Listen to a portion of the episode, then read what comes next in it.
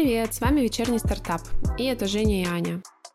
Да-да, это снова мы. Завершился первый сезон, но нам не сидится на месте, поэтому мы записали внеочередной выпуск с основателями краснополянской косметики Кристиной и Дмитрием. Нам выпала уникальная возможность поговорить с ребятами про историю создания бренда. Ну, и мы не стали ее упускать. Мы поговорили про их переезд из Москвы в Сочи, про то, как они придумывают уникальные рецепты и выращивают ингредиенты для косметики, а еще про глобальную цель компании, ее идеологию и преодоление трудностей, которые встречаются постоянно, как и в любом проекте. Ну так давайте же узнаем, с чего все начиналось. Погнали! Традиционный вопрос к вам как к основателям.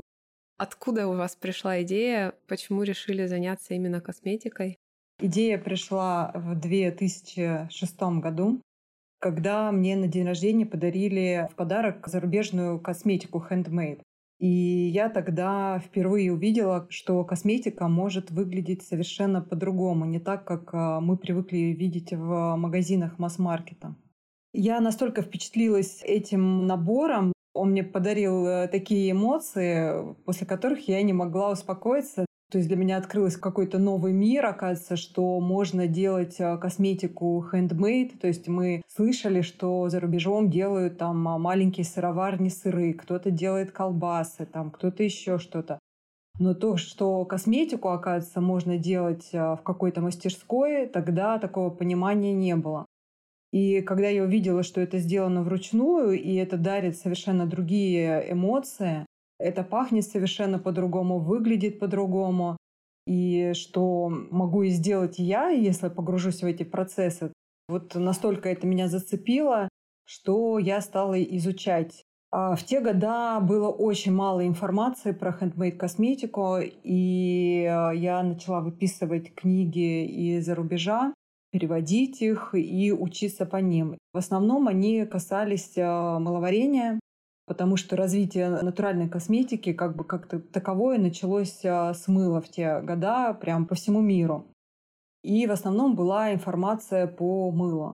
И вот несколько лет это заняло как бы мое хобби, вот, а, увлечение, все это изучала, пробовала, тестировала. И это все совпало с тем, что мы хотели уехать из Москвы, думали, чем же мы будем заниматься в Сочи, и вот так срослось, что мы такие вот, а вот в Сочи не хватает какого-то, если быть точнее, то в Красной Поляне не хватает такого продукта, который бы олицетворял себя с горами, да, то есть у нас очень много туристов, они приезжают к нам и уезжают с ракушками, которые никому не нужны, а ведь можно делать что-то более полезное, что-то более популярное, интересное и дарить людям такие же э, незабываемые эмоции, которые получила я.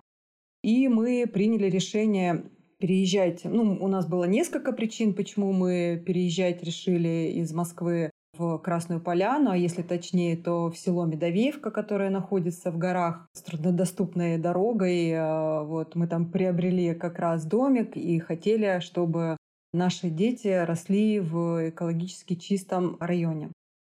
А вы уже, получается, были женаты на тот момент, да, в 2006 году? Да, да. И уже вот вместе, да, стали эту идею реализовывать? Или это была пока что твоя только мысль, и ты сама самостоятельно, без Дмитрия, начала все это превращать в жизнь? Мы были уже женаты, и э, Дмитрий меня поддержал. Более того, то есть мы этот бизнес начинали на Димину зарплату. То есть мы, когда переехали а, в Медовеевку, Дима устроился на работу, и вот э, часть его зарплаты у нас уходила на закуп э, ингредиентов. И вот постепенно-постепенно мы наращивали вот это вот э, оборотные средства за зарплаты, оборачивали их. И вот наш капитал незаметно для нас увеличивался. Мне еще на тот момент помогала мама моя, мама Дмитрия и вообще все наши друзья, кто попадали к нам а, в дом, кто приезжал погостить, они непосредственно участвовали в каких-то там процессах. И уже вот где-то в тринадцатом году мы не заметили как, Дмитрий как раз ушел с работы, и мы не заметили как бизнес нас начал кормить. То есть на хлеб с маслом нам начало хватать. Вот, когда нас спрашивают, сколько мы денег вкладывали, писали ли мы бизнес-план, и так далее. Нет, мы этого ничего не делали. Если вот так вот э, на начальном этапе засесть за эти бизнес-планы, короче, нужно просто вставать и делать. не считать вот это вот все а, математику. Конечно, это все шикарно, да, но когда у тебя маленькие финансовые возможности, да, то есть это не ограничение, то есть это ничего не мешает развитию. То есть можно начинать с очень маленького бюджета и не считать вот эти все финансовые планы и бюджеты, а потихонечку вкладывать свое дело. Когда-нибудь, да, вы придете к тому, что нужно будет считать, но это не помеха для того, чтобы начать что-то делать. А вы это делали, вот переехали и делали сначала это просто у себя в доме? Да. Ну, где вы да. жили? То есть это мыло было, да, сначала история с мылом? Да, началась история с мылом, потом а, добавились гели для душа, потом дезодоранты, и потом постепенно ассортимент а, увеличивался. А ты сама, получается, придумывала и решала, что вот сегодня будет мыло, завтра будут гели для душа, да? То есть ты сама эту линейку наращивала со временем? Ну, получается, да. То есть мы получали обратную связь от наших э, клиентов, от наших потребителей. Они когда, как мы говорили, подсаживались на наше мыло, потому что реально, попробовав его, человек начинает видеть разницу и понимает, что он э, готов заплатить за натуральное мыло, и эм, у него появляется следующее желание там, а попробовать уже от этого производителя какой-то еще другой продукт. И вот нам давали обратную связь, какой продукт именно нужен. И мы потихонечку его реализовывали, да. Угу. А вы как первых клиентов находили? Тут у нас мастер продаж на тот момент был Дмитрий. Вот, он все совмещал э, со своей работой. В перерывах ходил агитировать местные сувенирные лавки, банные комплексы. Да, то есть э, в обед, в буквальном смысле, в обеденный перерыв выходил, ходил по всяким сувенирным магазинчикам, лавкам, пасекам экскурсионным и просто предлагал наш продукт. Оставлял на пробу. Вот, они пытались продавать, и у кого был успех, они звонили, говорили, а, нужно еще. Вот, соответственно, примерно так все развивалось в самом начале. То есть прямо ногами продавал, можно сказать. Да, да. Я помню, когда люди не понимали, ну, ищешь там собственника какой-нибудь торговой точки в Адлере, объясняешь, что вот натуральный продукт, мыло, оно там полезное, ассоциируется с нашим регионом. Давайте развивать, вы на этом будете зарабатывать деньги. И там очень часто было непонимание, зачем вот есть ассортимент, там те же ракушки из Китая, еще какие-то магнитики зачем что-то новое. Но вот приходилось сломать стереотипы. Но те, кто вот рискнул попробовать, в основном всегда обратная связь была хорошая. Вот, и они там расширяли ассортимент потом. А у вас была уже какая-то упаковка, какой-то бренд, или это изначально было просто вот кусочки мыла, не знаю, завернутые во что-то, или как это было? Нет, у нас уже был бренд, он назывался «Краснополянское мыло», был логотип, был свой фирменный стиль. Мы с дизайнером его разработали, с которым мы до сих пор сотрудничаем. И наш бренд, он и логотип менялся в течение этого времени. И мы постепенно превратились уже не в мыло, а в краснополянскую косметику, когда наш ассортимент стал гораздо шире, чем мыло. То есть вы изначально понимали, что вот мы делаем мыло, но мы хотим это делать под брендом. То есть это было вот прямо вот с первых шагов, так скажем, производственных, да? Да, да, с первых мы разработали сразу название, логотип и шли уже с упакованным продуктом. То есть у нас такой был крафтовый стиль. Угу. Мы сами вырезали вручную этикетки, печатали их на принтере, на крафте. В те года еще не все понимали, что такое крафт, зачем мы так делаем. Зачем вы такую плохую бумагу используете, да? Да. А, нам давали советы, мол, ой, давайте мы вам своего дизайнера дадим, а то у вас что-то как-то все блекло. Вы такие, нет, нет, нет. Надо ярко сделать. Надо ярко. Как вывески на набережной у пляжа где-нибудь в Адлере или в Сочи, чтобы Так это... и видели фирменный стиль. Ну, очень много клиентов, э, чтобы было все ярко, пахло там жвачками, и так далее.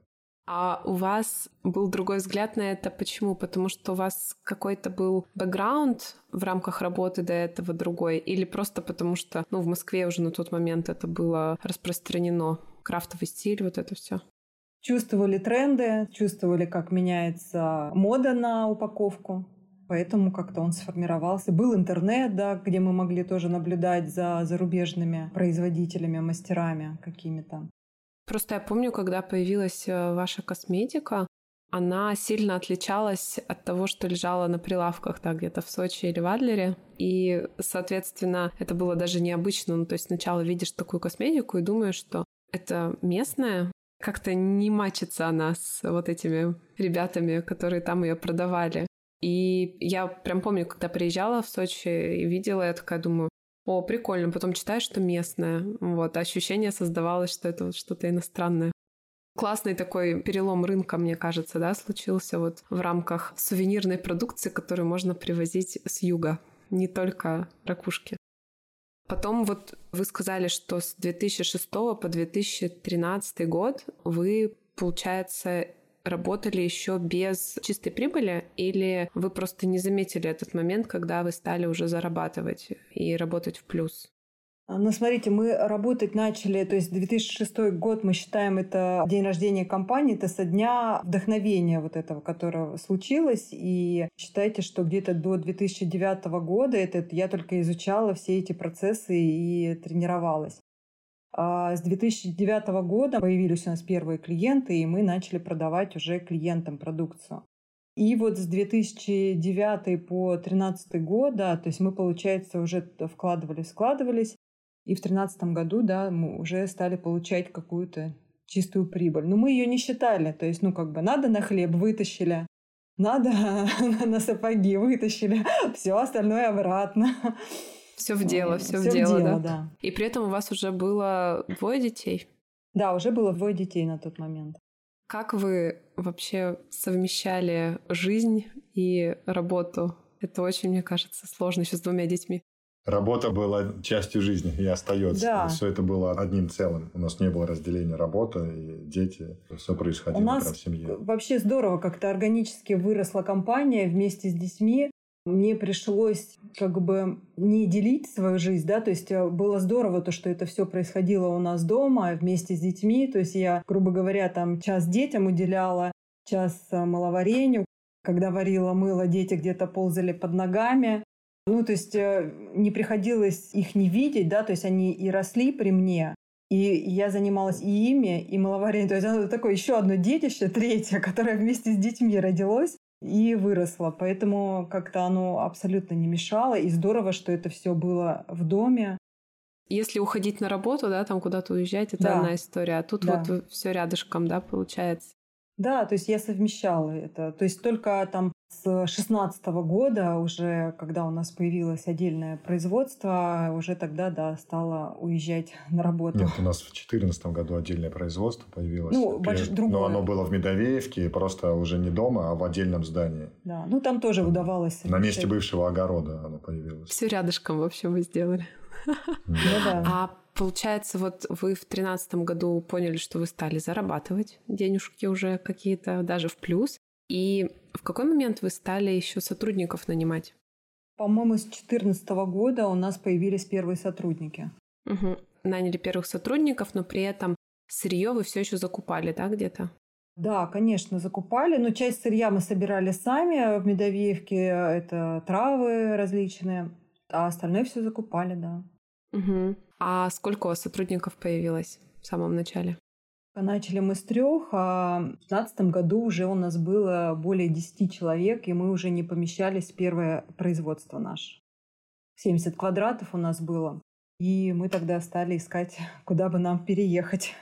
А вы как людей подбирали? Ну, потому что все-таки это не большой город, и мне кажется, там могут быть сложности именно в найме квалифицированных кадров, чтобы они не косячили.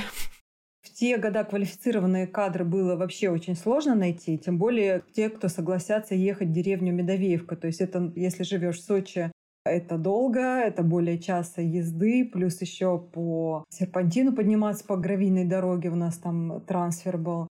То есть э, это все очень сложно было. Но к нам приходили люди, даже буквально пешком поднимались в деревню, некоторые, которые вот чувствовали, хотели быть сопричастными к этому, к нашему делу которые приходили пешком и говорили, я хочу с вами работать. Вот. И не обязательно, чтобы у них была квалификация, да, какая-то? Да, да, абсолютно нет. То есть мы учили сами, передавали свой опыт, формировали э, команду.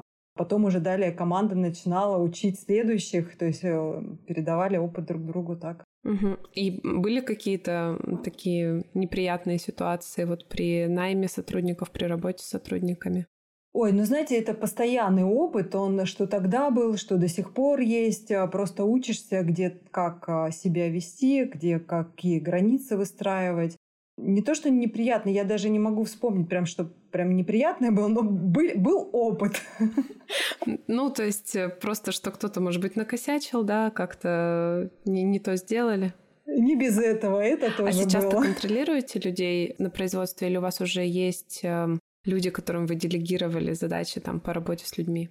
Ну, конечно. Ну, у нас уже есть и кадровый отдел, и есть ОТК, которые контролируют уже продукцию. То есть уже задачи угу. распределены, и уже по-взрослому работаем. Большой ребенок уже выросший. Ну да. Уже а вот э, еще рассказывали про то, что нужно было искать помещение. А как вот с этим получилось? Как получилось найти помещение рядом на соседнем участке? И потом как росли с точки зрения помещений? На соседнем участке у нас такой тоже органический проект появился. Мой друг э, Костя, он там очень часто приезжал, любил готовить на компанию вкусную еду. И мы с ним решили построить э, паб, там, где у нас огород был когда-то. Гастрономический такой паб. Вот. И, соответственно, мы сразу запроектировали туда производство косметики. Э, это прям было обязательным условием для Кристины, чтобы она из дома наконец выехала и занималась, ну, нормально развивала это дело там. Потому что в доме уже там вообще ну, не помещалось ничего. Вот, соответственно, построили паб э, в 2014 году, да, мы запустили. И в 2014 году Кристина вот выехала со своим производством. Там было 70 квадратных метров, было два цеха, там холодные, где мыло готовили, где всякие гелевые текстуры производили. Там комната была отдельная для того, чтобы зрели пасты, зрело мыло с тепловым режимом правильным. Это здание, оно до сих пор стоит, и проект ПАП, ну, гастрономический ПАП, и отель на пять номеров действует. А и приезжают, да, клиенты, гости? Да, там тяжело заселиться. Мы сами, вот, не знаю, там, за сколько лет, первый раз недавно, вот на Кристине день рождения с семьей переночевали там в пятом номере, самом большом. Его заранее забронировали. Там достаточно успешный проект, он All Boys называется. Вот. И потом мы уже перестали помещаться, Кристина на производстве перестала помещаться вот в этих 70 квадратных метров. И дальше нас а, курорт Роза Хутор пригласил помог финансово обустроить новую площадку производственную. Там сколько квадратных метров? Около 200-200. Ну, 200 квадратных метров у нас уже там было. И мы там вот развивались до того момента, пока вот э, не переехали на ферму. То есть у вас сейчас создана такая инфраструктура, да, то есть есть вот эта вот ферма, где ваше производство вами же построено, как я понимаю, да, вот судя по видео на ютубе, что вы там занимались сами строительством, и у вас там полностью все производство сконцентрировано, да? Оно не распределенное. Ну, у нас на Розе Хутор осталась мыловарня. Мыло у нас варится на Розе Хутор, а все остальное, да, производится здесь.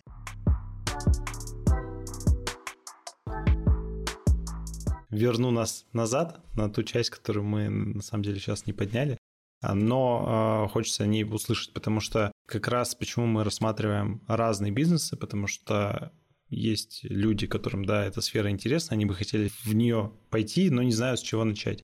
И вот э, можете поделиться как раз деталями, наверное, запуска мыловарения. Я имею в виду с точки зрения, наверное, не вот этого, как Аня в самом да, начале сказала, кустарного производства, домашнего производства, когда мы сами сделали, мы пошли, продали там знакомым, друзьям на каком-то маркете, да, где не требуется никаких, наверное, ни сертификатов, ничего. А при массовом производстве, при выходе да, на массовое производство, наверняка что-то такое присутствует или нет? Это мой первый вопрос. А второй – это когда переход уже на другую косметику, вот он тоже наверняка да, сопровождается какими-то обязательствами соблюдения норм, сертификации и тому подобное. Вот с этим как вообще происходит? Скажем так, когда мы начинали, было проще с этим совсем. То есть э, всему свое время. То есть сейчас начинать в этот бизнес уже игроков очень много. Уже очень сложно. Уже такого, как тогда мы удивляли, да, сейчас очень сложно потребителя удивить, потому что уже масса производителей отечественных, хороших. И если ну вот, а, смотреть в эту сторону, я бы а, лучше искала более свободные ниши. Продуктовые у нас очень много незакрытые истории с органической, натуральной эм, продуктом, да. Тогда можно было это все начинать. Сейчас мастерам, я смотрю, они появляются много разных мастеров, которые пытаются дома начать делать косметику, но, к сожалению, дальше этого не идет. Ну вот всему, наверное, свое время. Вот была такая потребность у человечества в те времена, да, и вот раз, и те, кто ее прочувствовал, кто пошел в это, вот вместе с этой потребностью и развились, да. Сейчас нужно искать другие а, свободные ниши и двигаться. У нас масса их, очень много. Сейчас это все должно, конечно, сертифицироваться, и тогда сертифицировалось. Сейчас, а, когда на рынке у вас а, ну, как бы есть сильные игроки, у которых есть хорошие производственные площадки, свои технологии, лаборатории, там, и конкурировать простому мастеру, который делает это все вручную и непонятно как, прям очень сложная история. Сейчас на рынок просто приходят э, различные инвестиционные фонды и открывают производство либо контрактное, либо там прям свои строят с миллиардными бюджетами. И там действительно супер конкурентная борьба сейчас идет на рынке среди производителей. И вот э, если, ну, например, нам сейчас начинать опять вот с такой крафтовой истории, я сомневаюсь, что мы ну, повторим успех, ну, к которому пришли вот спустя там 16 лет на, на то место, где мы сейчас. Потому что даже мы ну, одни из самых старых производителей на рынке, но действительно сложно. Там каждый месяц открывается там несколько новых брендов по производству косметики. И среди них огромное количество без своей производственной площадки, просто с деньгами, с огромными бюджетами на рекламу. Они на контракте делают, ну, там даже по стандартным каким-то рецептурам, без ноу-хау и составляют конкуренцию даже таким брендам, как мы, у кого там лаборатории, технологии, растения, технологии свои какие-то, да, секретные есть. То есть тут, наверное, надо смотреть от потребности самого человека. То есть если человек просто хочет в удовольствие делать, ну, не знаю, какую-то косметику, ему просто вот нравится, он хочет остановиться на уровне небольшого вот этого производства крафтового своего, это, наверное, ок. А если он хочет все-таки вырасти, как вот вы выросли, то сейчас будто бы уже не время, да? Ну, это очень-очень тяжело. Это гораздо тяжелее, особенно без денег. Если есть много денег, то ты можешь как-то пробить себе путь. А без денег, как это мы сделали, то есть э, это практически невозможно. Ну и нам-то потребовалось 16 лет, да. Да, чтобы прийти вот, ну, к чему-то серьезному. А кто сейчас выходит на рынок? Вот вы говорите, инвестиции вкладываются в строительство производств. Это в смысле какие-то российские бренды вкладывают инвестиции? Ну, это новые российские бренды, про которые мы даже еще ну, особо не слышали. Да, то есть сейчас там спрос на технологов высокий на рынке труда. Мы же как бы общаемся со всеми. Там кто-то из технологов, там хороших, я знаю, работают на бренд, который даже не называют. Он готовится только к открытию, ну, им запрещено просто говорить про это. Там все серьезно, хорошее оборудование привозят, э, хорошие ингредиенты покупают. Кто-то просто, ну, даже к нам запросов огромное количество прилетает на контракт. Нам нужно сделать э, подешевле, покрасивее, например, да. Но они инвестируют вот эти деньги, которые экономят на производстве, в рекламу, ну и, соответственно, там все неплохо у них продается на маркетплейс. Но все решают деньги сейчас, к сожалению. Вот ну, для такого успешного старта нужны деньги. Но вы отказываете, да, таким запросам? Да, да, мы контрактникам отказываем, мы рассматриваем ну, только интересные проекты, у которых есть хорошая идея. Но и то сейчас уже как бы мощности освобождаем под себя, потому что у нас тоже там идей много по различным направлениям, и чтобы производство на нас, грубо говоря, работало на нашу компанию. Стараемся так. А делать. вы не берете сторонние инвестиции, вы все на свои бюджеты? Ну, у нас кредитные средства мы использовали, а обычные коммерческие кредиты там не субсидируемые, а, ну, там по 15, по 14, 16 процентов брали угу. да, вот, у банков. А инвестиции не привлекаем. Вот. Единственное, сейчас вот мы розницу, хотим свою развивать розницу, и там мы рассматриваем как раз инвестиционного партнера, ну, все, что не касается производства. Потому что производство – это тонкий мир, со своей философией нужно ну, флаг подня, подняли, да, и надо его нести. То есть вы не хотите это производство вообще, да, кому-то э, давать еще под контроль, вы там, получается, вдвоем э, владельцы полностью, да, и бренда, и производства, и всего-всего. Да, да, всеми технологиями ну, мы владеем в полной мере, и, соответственно, команда, она полностью наша, да, работает с нами. Но при этом, если кто-то захочет открыть магазин, и, там, не знаю, в своем городе, в своем регионе, то вы, в принципе, рады такому сотрудничеству, такому взаимодействию. Магазин любой может в любом регионе открыться, только он под своим названием, не под нашим. То есть франшизы у нас нет. То есть такие клиенты у нас есть по всей России. И да, таких СНГ. много магазинов. А мне вот еще всегда интересно было, и так как я сортирую мусор, и вот за это все очень запаренная, мне вот интересно, как на больших производствах организована история с вывозом мусора, с переработкой. Вы как-то это об этом думали, этим занимаетесь или пока не дошли руки? У нас это реализовано уже давно, э, раздельный сбор мусора на производстве, но это сложно. Это то же самое, что дома, только это производство. Представляете объемы. В одной квартире это сложно разложить это все по фракциям. У нас э, в Сочи еще сложно с переработчиками, они там могут не приезжать там месяц, и ты должен все это хранить на складе. Стекло, пластик, э, бумагу, все отдельно. Органику мы, соответственно, на своей же ферме ну, скармливаем микробиоте там в почву непосредственно. Ну, компостируем мы, у нас, да. Ну, не компостирование, это мульчирование почвы, да, идет активное всеми органическими отходами. Приятно это слышать, потому что иногда кажется, что перерабатываешь мусор, ну, даешь переработку, потому что там же не будешь в контейнер выкидывать, ты специально находишь, кто где это делает, чтобы точно переработали, и думаешь, вот ты один такой. Потом приходишь, смотришь, а нет, еще люди пришли. Нет, нет. Там все это приобретает какой-то массовый характер, наконец, но это действительно сложно, чтобы вы понимали, ну, там, вызвать грузовик, чтобы он забрал там стекла, там, не знаю, как это, ну, у нас не контейнеры, а такой, знаете, а, в каркасе огромный мешок, который под, ну, подъемником поднимается. И вот когда он полный, тебе его там надо затащить на склад, ну, если машина не приехала. Все это на колесиках, но это отдельная такая тяжелая работа, скажем так. Это как миссия, которую там, ну, надо просто как бы следовать им. Ну, более того, мы нашим сотрудникам предоставляем такую возможность, даже им их уговариваем, чтобы они из дома приносили то, что мы сортируем, приносили на работу и здесь сдавали. Я помню, у вас вроде рефил есть еще э, в магазинах. Есть в Сочи, да. Да, да, да. В Сочи. А еще мне вот интересно было про то, как вы сейчас распространяете свою косметику. То есть вот у вас есть, вы сказали, ваши магазины, есть история с эм, тем, что у вас могут закупать партии продукции в своем магазине, продавать. А какие у вас еще есть каналы сейчас продаж? Маркетплейсы, э, сети, все косметические сети практически, да, мы с ними подписаны. Ну, И, не все. Ну, все крупные, там, скажем, Золотое яблоко, Ревгош, Подружка, ну, практически все крупные мы подписаны с ними.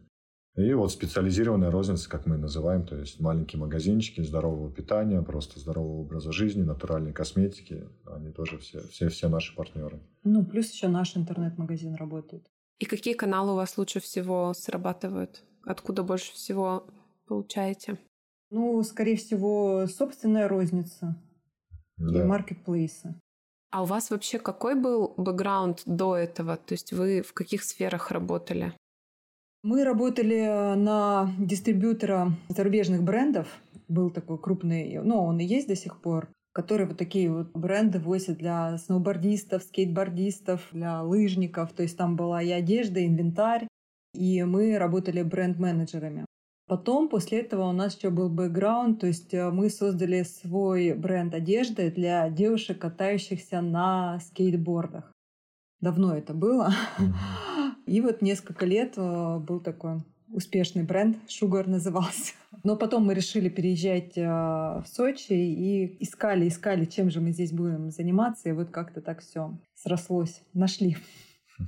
Получается, вы уже, в общем, предпринимательством занимались издавна, так скажем, с самого начала. Ну да, учились.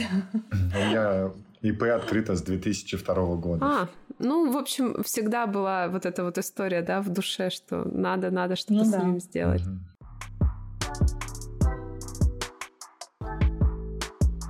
Вы же занимались тем, что закупали сырье, а потом решили перейти на свое сырье, да, в какой-то мере. То есть вот, вот эта вот история, которая была вот эта неприятная с территорией, которую хотят э, забрать, не забрать, вот это вот судебное дело, вот это недавнее, то есть это же с вашей уже территории, которую вы взяли в аренду, произошло. И как у вас вообще началось-то вот это вот все? То есть почему вы решили взять в аренду землю, начать выращивать? Мы когда представляли свой бренд, да, то есть э, как он будет развиваться, мы даже у нас э, в Медовеевке там была такая иллюстрация, такое отдельно стоящее красивое такое в стиле бионики здание, когда там трава растет на крыше. Представляли сразу же, что у косметики должен, ну, у должен быть свой дом. И сначала мы думали это вот в Медовеевке развивать, но потом э, ну, там цены стали расти безумно на землю. И мы поняли, что мы не можем там, а, в общем, реализовать свою мечту. Но видение такое было, что свой дом, вокруг растения, ты это все собираешь, перерабатываешь там и так далее. И у нас, а, получается, в 2018 году мы стали уже аккумулировать какую-то прибыль от нашей работы и а, стали думать, как ее мы будем инвестировать. И у нас было даже предложение в Испании это все организовать.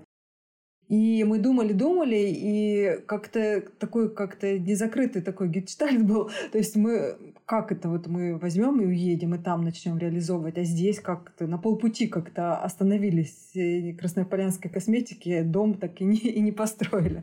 И мы искали землю, то есть не то, чтобы мы прям очень сильно были заморочены на тот момент на создание ингредиентов. Мы были заморочены на том, что мы будем какие-то выращивать растения и их использовать. Но какие точно мы будем использовать, в каком проценте и сколько, на тот момент мы не понимали. Это все постепенно пришло. Когда мы э, взяли в аренду землю, стали просто вкладывать колоссальные деньги для того, чтобы привести эту землю в тот вид, э, чтобы можно было на ней что-то выращивать, сразу стало понятно, что это не ради того, чтобы сэкономить а это такие огромные инвестиции на много лет вперед. То есть сейчас, если взять вот сколько мы ну, вложили растений, во сколько нам а, обходится уход за ними, то это абсолютно некоммерческая история. То есть выгодно купить готовое сырье, где это производится много, легко, где люди специализируются на этом. И это будет гораздо дешевле, чем мы будем выращивать здесь. Это Тут оно переросло уже, знаете, в такую цель. То есть у краснополянской косметики построить красивый дом, который останется уже и после... Знаете, вот как смотришь на зарубежные бренды, им по сто лет, да, то есть все ими гордятся, передают из поколения в поколение. Вот все эти ценности передаются и сохраняются.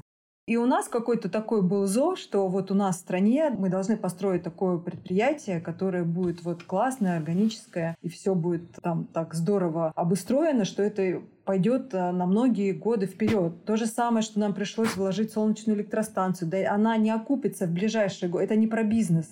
И эти все наши вложения в растения, то есть это не окупится сейчас. Ну да, сад цитрусовых растений там выйдет на нормальную урожайность только через 10 лет, например.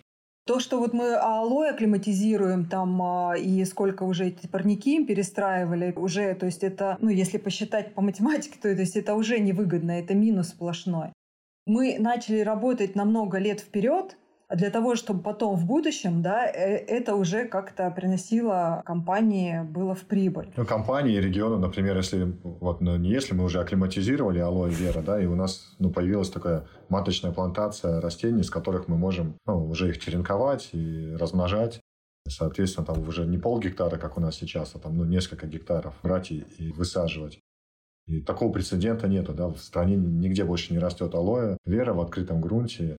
Вот. И понятно, что сюда было направлено огромное количество инвестиций, они продолжают идти, а сырье мы не берем. Ну, потому что для нас каждый куст это... Нет, ну где-то мы берем. А ну, я имею в виду салоя не берем, салоя. да. Вот, салоя не берем. И пока, да, то есть нам еще нужно там годик где-то, чтобы там до гектара нарастить эту плантацию, чтобы нам хватало и на сырье, и на то, чтобы мы там разводили дальше увеличивали численность растений. То есть мы за счет а, компании, получается, мы можем а, заниматься экспериментальным растеневодством и экспериментально там выводить активы, изучать их, то есть развивать вот это вот с точки зрения, ну, работаем на будущее, на перспективу, и вкладываем деньги в лабораторию, в технологов, там, да, то есть а, для того, чтобы, ну вот как-то потом, ну хотя у нас и сейчас уже есть многое, что мы используем, да, но это такой, такой длительный процесс. Не, ну вот да, чтобы понимали, например, там вот с алоэ я уже пример привел, что это там и с цитрусами на несколько лет перспектива.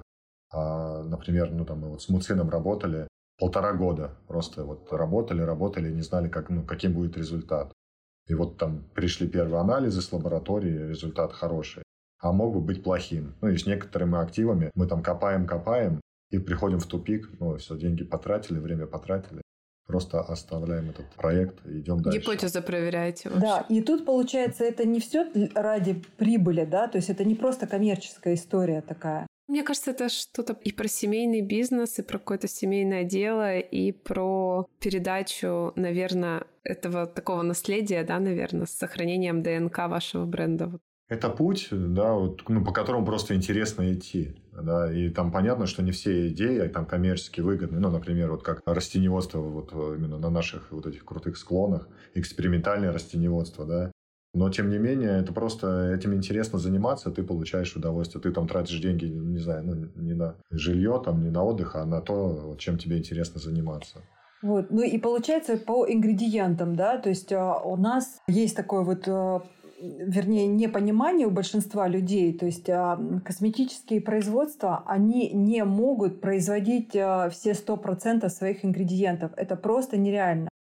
Потому что на это работает целая индустрия. Это, знаете, как для производства одного ингредиента, то есть, да, это требуются высокие технологии, там целые там лаборатории, заводы, да, то есть ты не можешь сам себе с твоими ресурсами построить завод, который будет тебе отдельно производить там эмульгаторы, другой завод будет тебе ПАВ производить, третий завод для тебя будет производить там гиалуроновую кислоту. Мы используем там около, я не знаю, там 450, по-моему, где-то ингредиентов ты не можешь производить такое количество. Оно бывает э, легкое, да, которое, вот, например, мы там, когда делаем эфирные масла, то есть одна технология, только ты, ты просто на ней делаешь там разные продукты, гидролаты там и так далее. Но есть такие вот э, сложные ингредиенты, ну, это невозможно. Но это то же самое, вот как представить э, пекарню, которая выпекает там различные продукты. Пекарня же не может себе и посеять зерно, вырастить его, перемолоть там, да, еще там э, птицефабрику содержать, еще что там требует само молочную ферму. Про самолеты тоже часто слышу такую ассоциацию, что нельзя собрать цельный самолет в одной стране.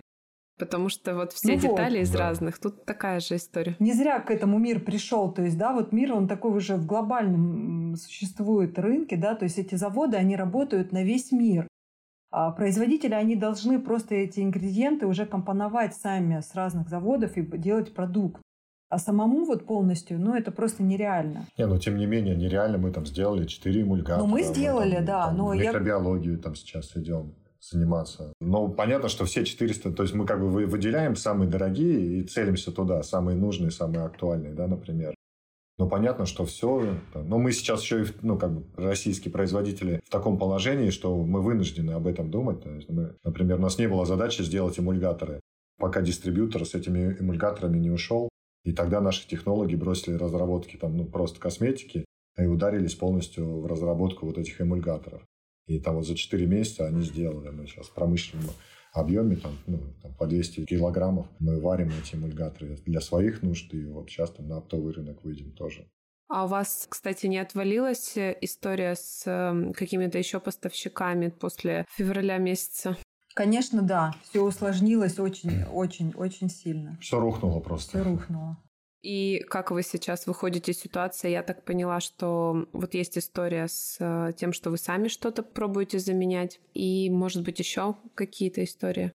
Везем кривыми путями, то есть уже не напрямую через дистрибьюторов, а сами логистику настраиваем, потому что действительно сложно сейчас, там, чтобы понимали, там, например, какой-нибудь производитель нужного актива, он не продаст там даже в Европе свой актив компании, которая в Европе без лицензии по производству косметики. Ну, потому что они говорят, вы это перепродадите там, в страну, которая под санкциями. И ты ищешь уже там всеми правдами и неправдами там производителя друга какого-нибудь, который купит себе на склад, отдаст тебе это все. Ну, это все с наценками. Сложная очень история с логистикой. Все сейчас производители российские, ну, прям бьются с этой логистикой, потому что одного центрального канала нету, как раньше было, все бьется на такие мелкие-мелкие какие-то поставки вплоть до того, что там ну, челночным способом какие-то дорогие активы проводятся.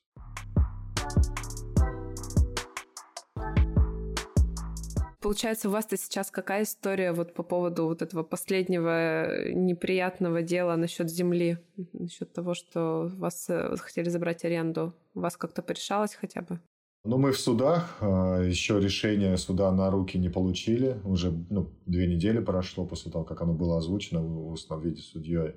Соответственно, план какой? Ну, там понятно, что уже обещали, что все будет хорошо.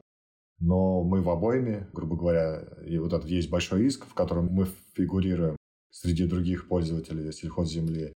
И там, ну, условно говоря, там есть там, 20 добросовестных пользователей сельхозки, и а, там остальные недобросовестные. И мы попали вот в этот паровоз, который мчится.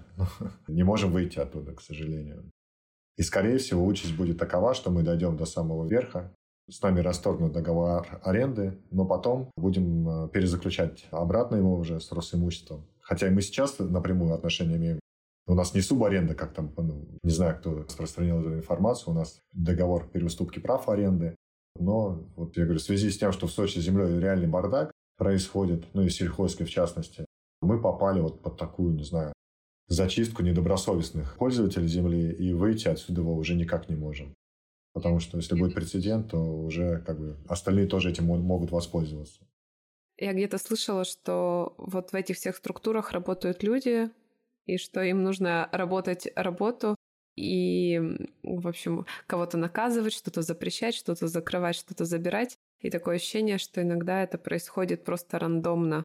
Ну, типа, раз, два, три, пожалуй, выберем их. Ctrl-C, Ctrl-V и все. Да, да, вот да, да, да, сделали. Ну, еще в Сочи вообще вопрос земли, мне кажется, это отдельная та тема для просто нелегальных перекупок земли, вот это вот все. И мне кажется, там есть какие-то люди, которые держат эту всю историю. Конечно же, есть они. Поэтому, если по-честному работаешь, это никому не нравится почему-то. Зачастую.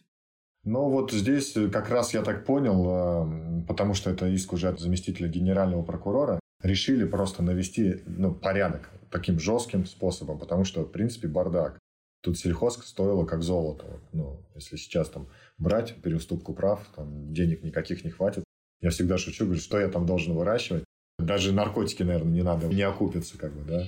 Сейчас, то есть вот э, в этом иске говорится о том, что земли вернуть как раз те земли, кому поменяли статус сельхозназначения на ИЖС, их вернуть в оборот сельхозземель, отдать Росимуществу, а у Росимущества уже будут ну, там, вот такие операторы, как мы, брать и использовать их по целевому назначению.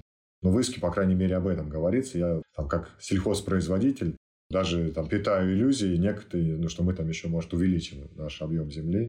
Но если, конечно, вот все будет так, как в иске написано, потому что мы, как местные жители, мы видим, что тут происходит с сельхозками. Ну, я надеюсь, что там в любом случае хорошо разрешится, потому что, блин, вы не маленькие, вас много кто знает, и мне кажется... Ну вот, благодаря поддержке общественности, да, в принципе, нас увидели, ну, там, заметили там наверху и поняли, что действительно... И другие фермеры, ну, мы же не одни здесь, да, пользователи сельхозземель. Есть другие фермеры, которые также, как бы, знаете, все, кто пользует сельхозземлю, они всегда все ставят на сельхозземлю. Ну, кто ее по назначению использует.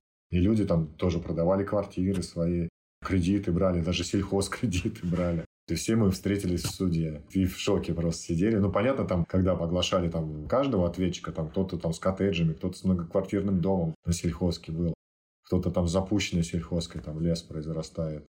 То есть были разные истории, но жалко, конечно, что не разделили с самого начала всех, ну, нормальную проверку не провели. И мы там две недели просто убивались в судах, там, ну, вот в буквальном смысле там. Для нас это было, как, не знаю, очень стрессовая история, но, тем не менее, мы все-таки сейчас уже отпустили ситуацию, плывем по течению, ну, как бы сдержит слово классно, ну, не сдержит. И не первый раз будете выкручиваться, видимо, еще как-то. Ну, у нас есть план А, план Б, план С. Как у любого предпринимателя, да, который всегда предпринимает что-то. Да, да. Мы не просто как эти сельхозники, растеневоды, ботаники, там, э, разработчики косметики, мы еще и предприниматели. Как вы эмоционально вообще вот переживали все вот эти вот истории? То есть сначала проблемы с поставками, потом вот тут проблемы с судом. Это вообще как вы в этом состоянии?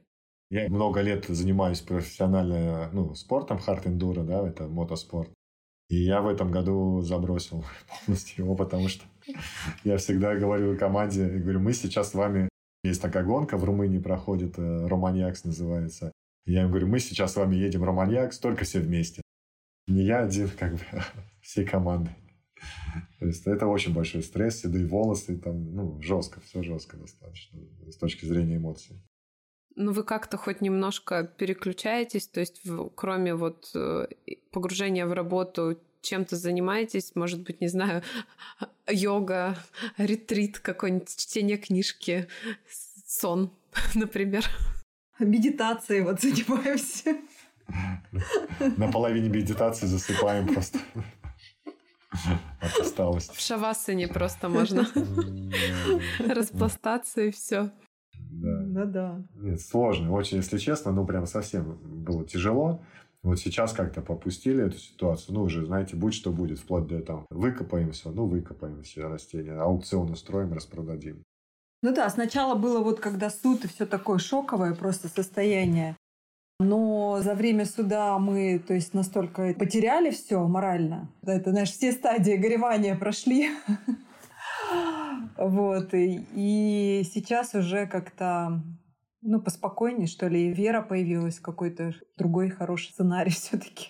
Ну да, то, что прокурор там выступил в суде, который ну, официально пообещал, что вот типа тех, кого нашли, выявили в ходе судебного заседания добросовестных пользователей, с ними будет отдельный разговор, он состоялся, там наш, ну, под нас нормативные документы нашли, чтобы мы, там же весь прецедент в чем, что если земля возвращается Росимуществу, мы, чтобы ее обратно получить, она только через торги должна э, будет нам достаться. Но нашли документы, вот, э, так как мы там импортозамещением занимаемся и так далее, что должна без торгов достаться.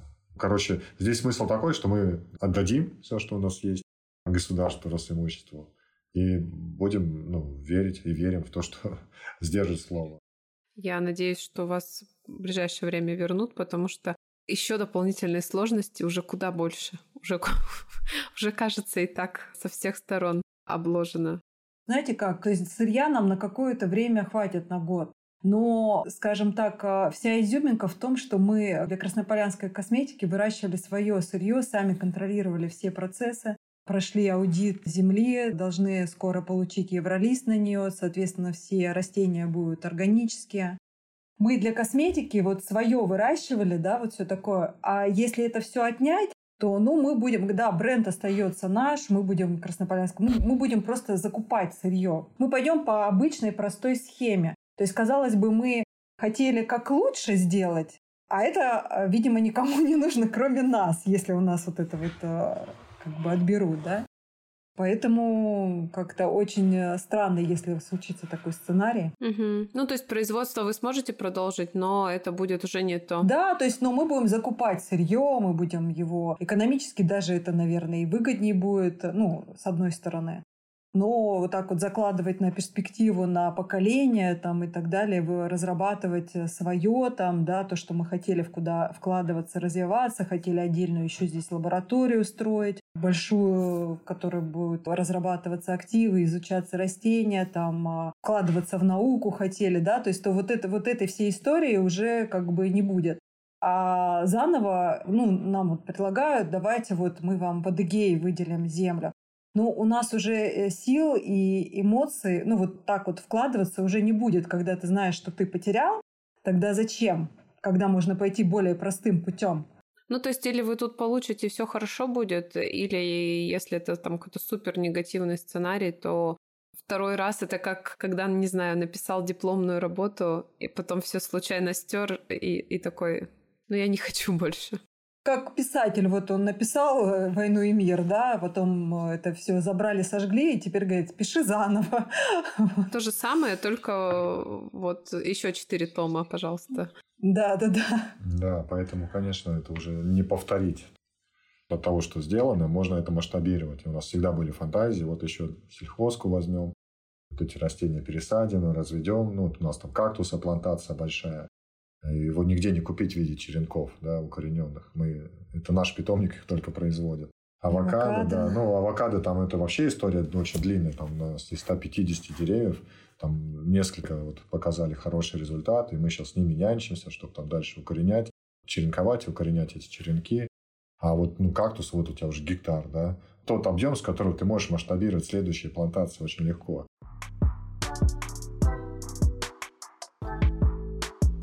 Какие у вас есть, в принципе, планы по развитию, я так понимаю, что внутри страны пока что? У нас они внутри, за пределами уже много планов. Там есть глобальная такая история там, с плавучей базой экстракционной. Ну, планы просто работать дальше. Мы сейчас расширяем штат технологов. У нас сейчас там своих четыре в штате. Студент один, вот, который придет к нам после шестого курса. Он все лето у нас практику проходил. Там еще парфюмеров в штат взяли, технолога. Сейчас еще открытые вакансии технологов, химиков, органиков. Ну, мы над линейками работаем сейчас. У нас а, готовы к запуску две линейки. Одну мы как раз на основе кактусов в партнерстве с Иреной Понарошку запускаем уходовую линейку. И вторая, это вот э, полтора года мы э, набирались опыта, чтобы вырастить улиток, э, пройти все стадии жизни улиток, разработали свой аппарат по добыче муцины гуманным способом. Во всем мире его добывают очень жестко, через смерть улитки, у нас же через СПА-процедуру. Мы вот добыли, изучили муцин, сравнивали с аналогами Италии, и наш он гораздо качественнее и насыщен различными активными веществами. И вот скоро выйдет еще у нас муциновая линейка с муцином. Вот новый бренд, он будет называться Snail Lab. Такой anti-age серия с таким очень, очень эффективные активы и линейки будут. Ну вот. и там очередь стоит у нас на разработке, на самом деле, да. по растениям. Просто мы по мере изучения, вот, ну, как, как, когда факты получаем о том, что здесь действительно это содержится, уже тогда запускаем ну, в разработку. Но это просто все долго. Это там год, полтора, два всегда времени занимает. Ну, я поняла, вы исследователи, предприниматели, по сути, получается, вам вам нравится и выращивать новые типы растений, и потом применять их в производстве, и, собственно, выпускать их уже в релиз, э, в магазины и в широкое потребление. Тут у нас солнечная станция очень мощная стоит, такая прям настоящая автономная. Ну да, у нас же нет здесь сетей даже, и мы вот э, все производство у нас на зеленой энергии. Мы это биодизель из фритюрного масла вот сейчас добиваем уже. Парнишка поехал, вот как раз студент-лаборант, который к нам вернется после вот сейчас шестого курса. Он даже, скорее всего, диплом будет писать по этой работе, что он тут летом практику у нас проходил. Мы будем делать биодизель, ну, вот как сейчас там лабораторные испытания он как раз проведет. И будет биодизель, который не разбавляется с настоящим дизелем, а, а который прям на 100% можно использовать в двигателе внутреннего сгорания. Знаешь, Аня, на самом деле, вот когда рассказывали историю про то, что, да, вот есть бизнес и есть вот эта исследовательская история из разряда, ну, там, что она не про бизнес, да, она про что-то другое. Я такой, знаешь, словил. Мы маленькая песчинка с тобой в относительно большого какого-то бизнеса, но все равно то, что мы с тобой делаем, не знаю, там в рамках контура, и то, что мы пошли общаться, да, записывать вот эти подкасты, оно тоже, то есть мы тратим время, мы тратим деньги, где-то себя даже ужимая, там, я не знаю, от семьи отрывая, это я все про себя, да, потому что у меня маленький ребенок, и я все равно там как-то выкроить время порой трудно, но действительно вот это желание, да, оно даже, наверное, необъяснимое. Оно необъяснимо, зачем и почему. Ты просто хочешь, вот тебе интересно, Поэтому настолько интересно смотреть на то, что это может быть не в таких песчинках, как у нас с тобой, а вот в таких масштабах, что приносит действительно очень значимые результаты. Я потому что вот хотел, но в конце уже, собственно, про это рассказали, историю про биодизель было интересно послушать, что действительно что-то такое очень глобальное. Да, это проекты, которые, ну, реально, вот если доделаем, ну, я уверен, что мы доделаем, потому что уже много ресурсов потратили, осталось вот просто последние испытания провести в камере сгорания, ну, в нормальной лаборатории, вот как раз там в Питерском университете. Если все подтвердится, и это будет реально не наносить вред двигателю внутреннего сгорания, это будет супер. А тем временем, пока мы готовим второй сезон, вы можете послушать все наши прошлые выпуски, поставить лайки, подписаться на канал, Инстаграм, чтобы не пропустить новые эпизоды. Спасибо за то, что вы с нами. Всех обнимаем. Пока-пока.